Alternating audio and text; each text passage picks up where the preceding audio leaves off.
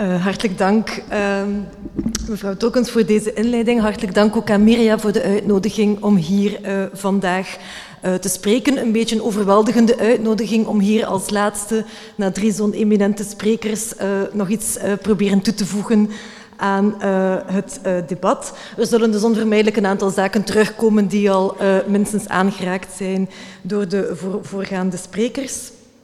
Um, uh, wat zou ik willen doen? Uh, zo kort mogelijk. Eerst eventjes heel kort kijken van wat is dat Australische model nu precies, zonder in alle details natuurlijk te kunnen ingaan.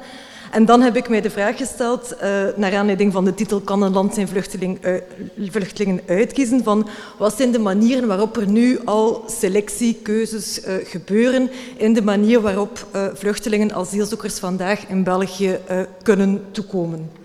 Welke fundamentele rechten moet België, moet de Europese Unie daarbij uh, in uh, overweging nemen? Wat is het personele toepassingsgebied daarvan? En tenslotte een aantal reflecties op die selectie van uh, vluchtelingen. Het Australische model, hun humanitaire programma, was te zeggen, bestaat eigenlijk uit twee grote delen.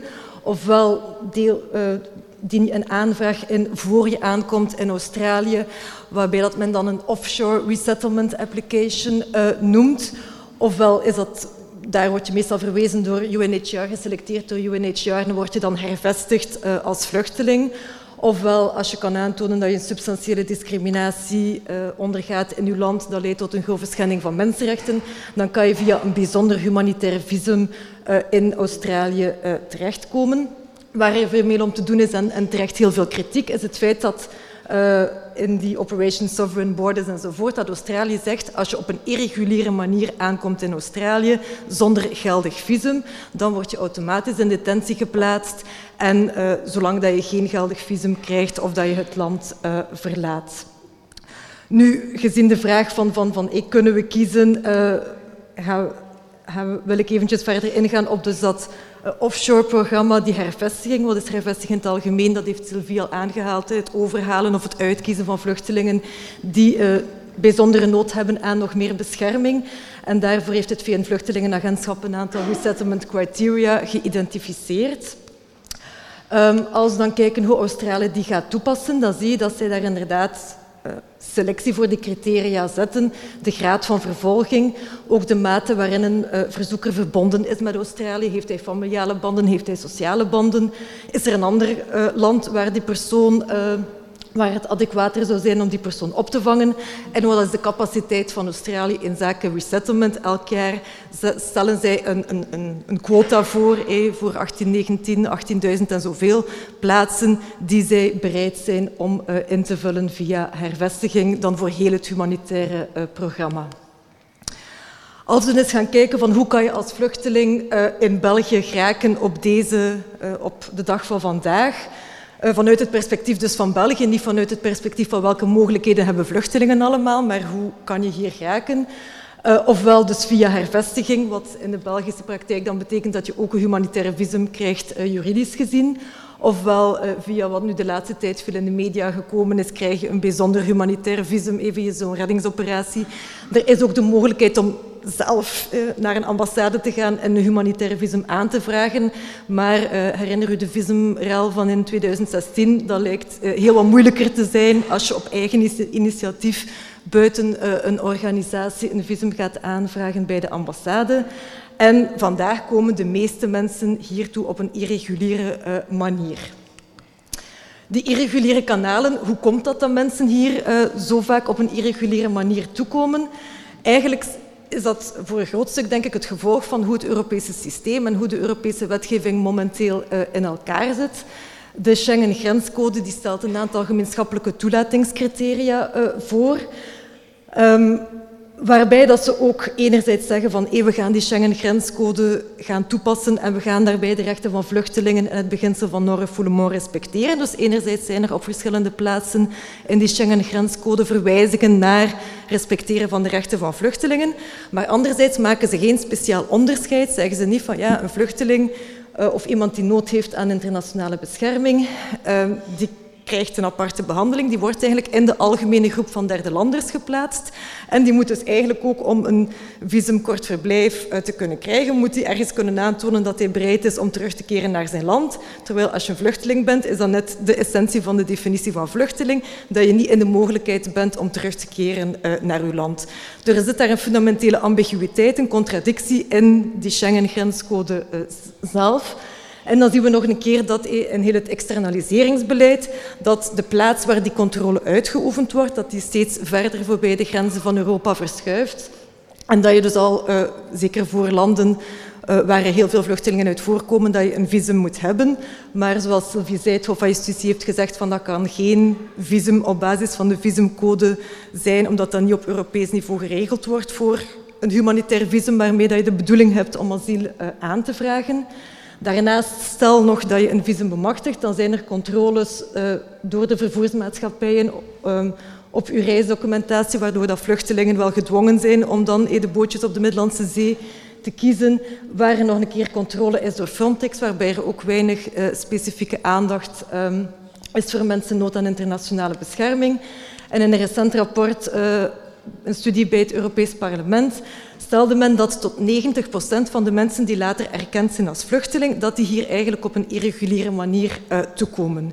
Gebeurt er daar dan selectie? Eh? Kiest men de vluchtelingen uit die hier komen? Minstens toch op een indirecte manier, uh, wat meneer Kostel ook aanhaalde, van er zijn maar 12% vrouwen uh, die hier toekomen. Dus wie heeft meer achterschap, wie heeft financiële middelen, wie heeft contacten in Europa, die geraken hier via irreguliere kanalen. En op zijn minst kan je zeggen, is dat een passieve keuze tegen, of, of zelfs een soms zeer actieve keuze, maar zonder dat men dat expliciet zo in de wetgeving zegt, tegen de meest kwetsbaren die die reis niet gaan kunnen uh, maken. Uh, hervestiging, uh, daar zien we op Europees niveau dat er een aantal ad hoc initiatieven geweest zijn voor hervestiging. Dus vooral uh, voor de duidelijkheid, zoals ook al werd gezegd, als een vrijwillig engagement van staten om op internationaal niveau solidariteit te tonen met derde landen. En daar zie je dat er ook keuzes worden gemaakt. Dat men zegt van we gaan een aantal regio's selecteren die prioriteit hebben in 2015. Natuurlijk een zeer mooi voorbeeld is de EU-Turkije-verklaring, waar men echt op nationaliteit gaat focussen, waar enkel Syriërs kunnen hervestigd worden, terwijl Syriërs ook net de enige nationaliteit zijn die recht hebben op een tijdelijk beschermingsstatuut in Turkije. Dus naar kwetsbaarheid toe kan je afvragen, zijn er geen andere nationaliteiten in Turkije die zich in een nog kwetsbaardere situatie uh, bevinden? Um, en dan in de aanbeveling van de commissie van 2017 werd ook gefocust op een aantal landen om die hervestiging te gaan uh, doen. Ook hervestiging in België, um, uh, zoals de voormalige staatssecretaris aanhaalde in overeenstemming met de resolutie in de Kamer, geeft men bij die hervestiging uh, voorrang aan de meest kwetsbare religieuze minderheden, zegt de resolutie, die onder directe dreiging van vervolging en uitroeiing staan. Dus ook daar maakt men een keuze voor uh, religieuze minderheden in het uh, Midden-Oosten. Uh, dus ik zal straks nog terugkomen op, op, op, die selectie, dus ik spreek mij daar nu niet over uit. Maar het is ook interessant, denk ik, om eventjes te kijken naar een voorstel voor verordening van 2016 van de commissie, waar men eigenlijk, tot nu toe waren dat meer ad hoc initiatieven, waar men een een, een uniekader voor hervestiging wil installeren met gemeenschappelijke afspraken en uh, procedures.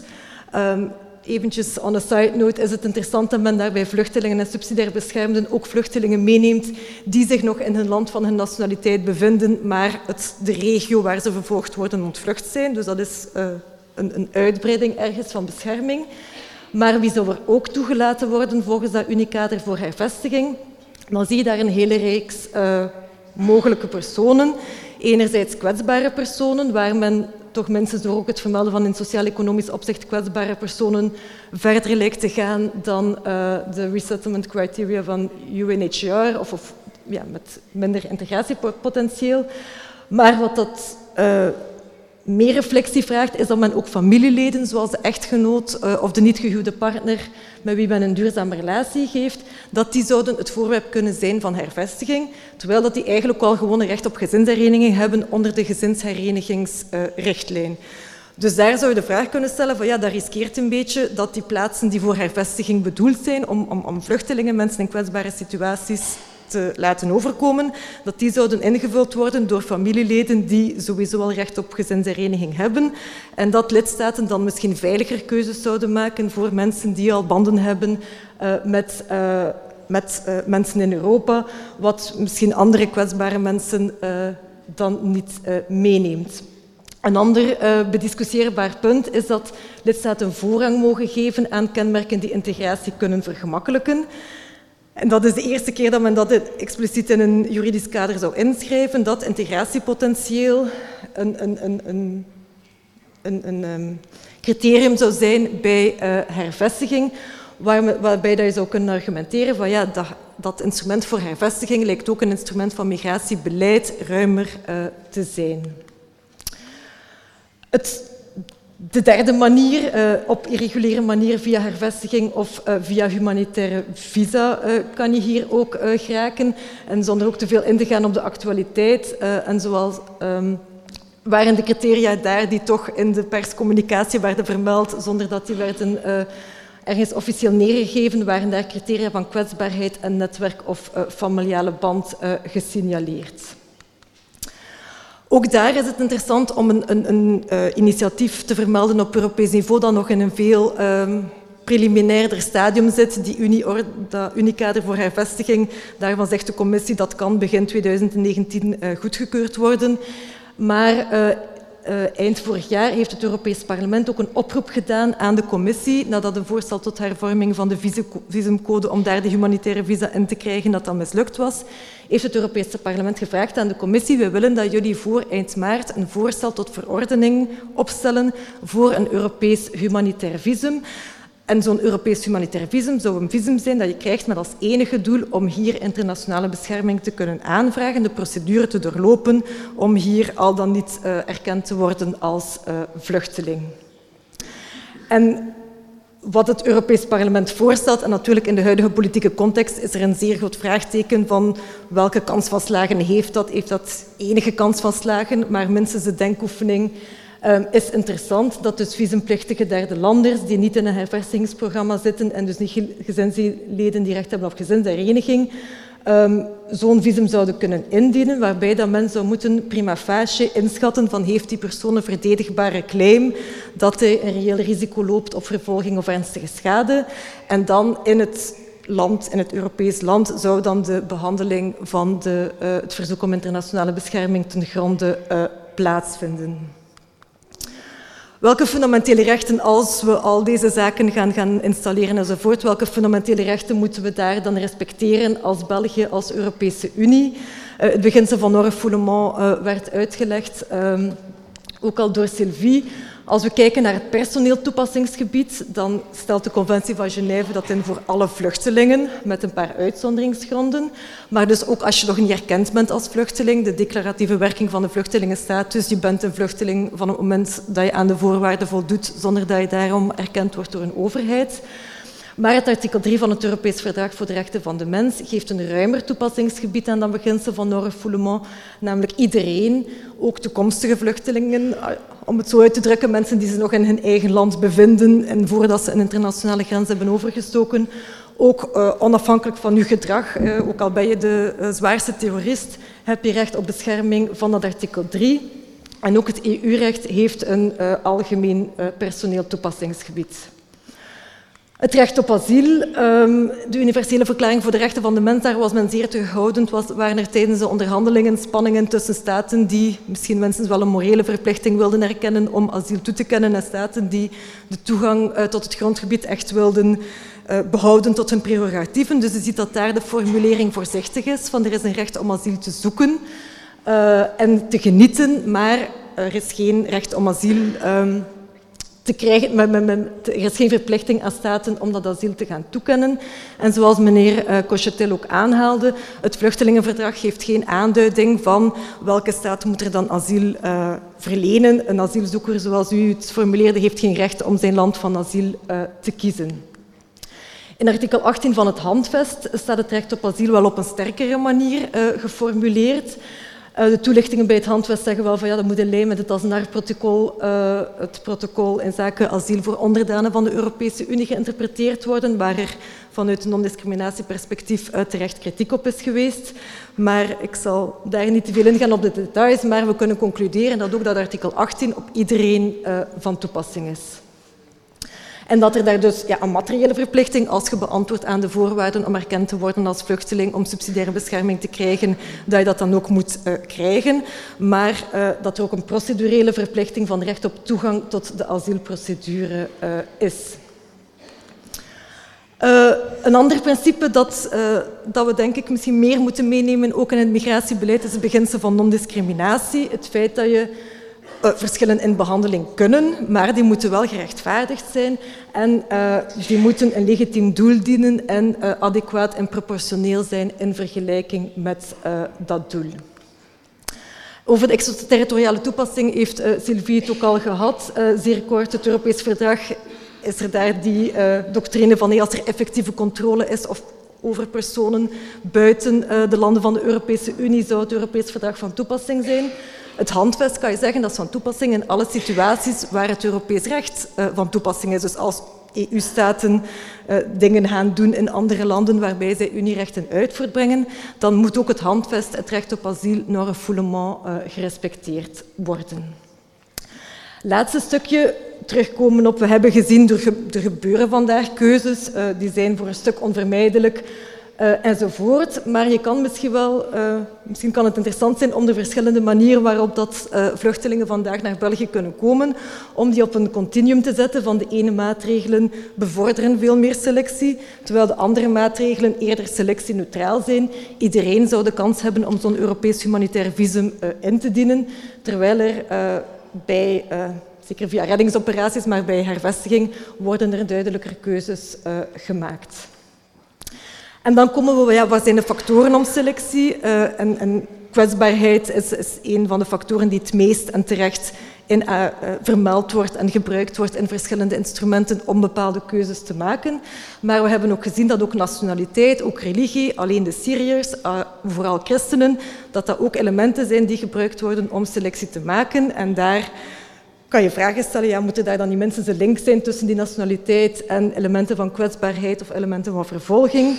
Ook het land van verblijf. Uh, we gaan focussen op uh, hervestiging van mensen uit die landen. Uh, integratiepotentieel worden vermeld als of minstens mogelijke toekomstige um, aspecten om selecties en keuzes op te baseren. Natuurlijk kunnen we daar zonder enerzijds is er een zekere noodzakelijkheid. Niet iedereen kan op hetzelfde moment uh, hervestigd worden, niet iedereen kan hervestigd worden enzovoort. Kwetsbaarheid lijkt uh, een, een, relevant criterium en, en, daar bouw ik dan verder op wat uh, Sylvie zei van hoe gaan we dat bepalen, kwetsbaarheid. Is een zeer moeilijk concept. En ook wat met niet kwetsbare personen die ook recht hebben op internationale bescherming. Van het moment dat je beantwoordt aan de criteria van het vluchtelingenverdrag, je een vluchteling, heb je recht op internationale bescherming, ook als je niet kwetsbaar bent. Uh, welk land dat dan moet geven, blijft dan natuurlijk de vraag. En ook moeten we vermijden, denk ik, of, of, iets wat we dan vaak zien in ontwikkelingssamenwerking, is dat er een soort vulnerability race ontstaat. Dat iedereen zijn best doet om zich op de meest kwetsbare manier te gaan uh, profileren. En bijvoorbeeld in ontwikkelingsprojecten krijgen dan situaties waarbij een kind zegt van God, het is toch jammer dat mijn ouders niet dood zijn en ik geen wees ben, want anders kon ik wel naar school gaan, omdat het dan een project is voor wezen. Dus dat je van duur moet dergelijke uh, scenario's ook uh, vermijden. En vandaar kan ook het vertrekken vanuit een rechtenbenadering. We vertrekken vanuit rechten die mensen hebben, waarbij we rekening houden met hun kwetsbaarheid, dat dat misschien uh, een, ja, een, een, goed vertrekpunt uh, is of zou moeten uh, zijn. Dank u wel.